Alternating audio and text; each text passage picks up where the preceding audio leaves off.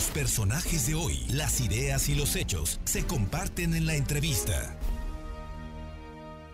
Le agradezco mucho sí, a la, maestra Lluvia Sofía Gómez, investigadora del CUPREDER de la Benemérita Universidad Autónoma de Puebla, platicar para que nos, comentes, oye, este verano es un verano sin sol. Muy buenas tardes y muchísimas gracias.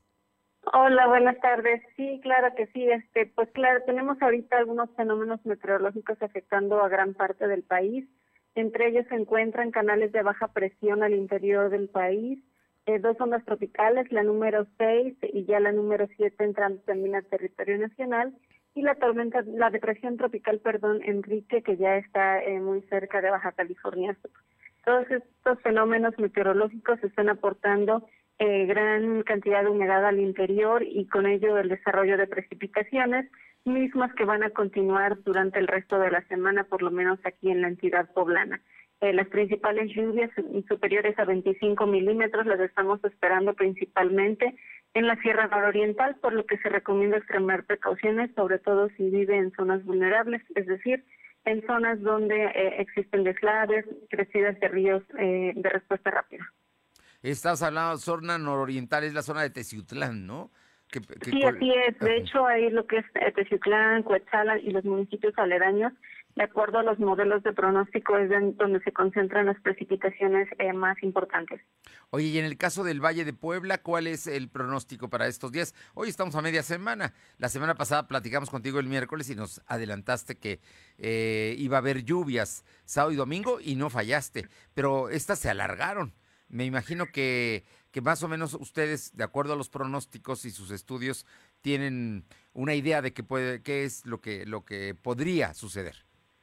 Sí, así es. De hecho, eh, como comenté, tenemos varios fenómenos aportando humedad, por lo que las lluvias pueden prolongarse hasta el fin de semana.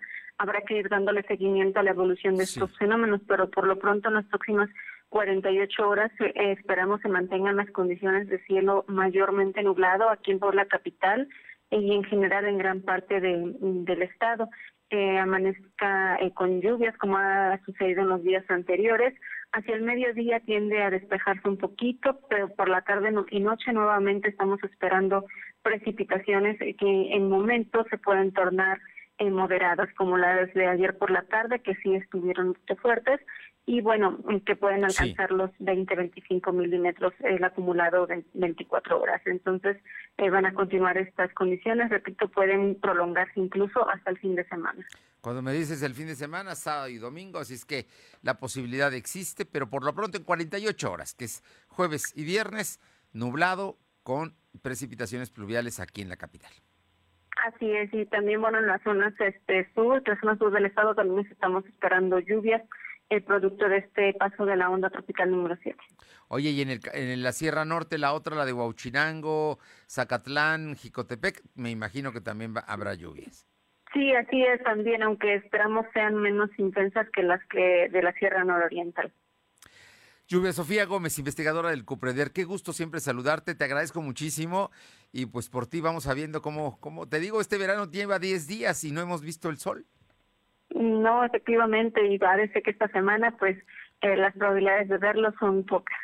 Gracias y muy buenas tardes. Excelente tarde a todos.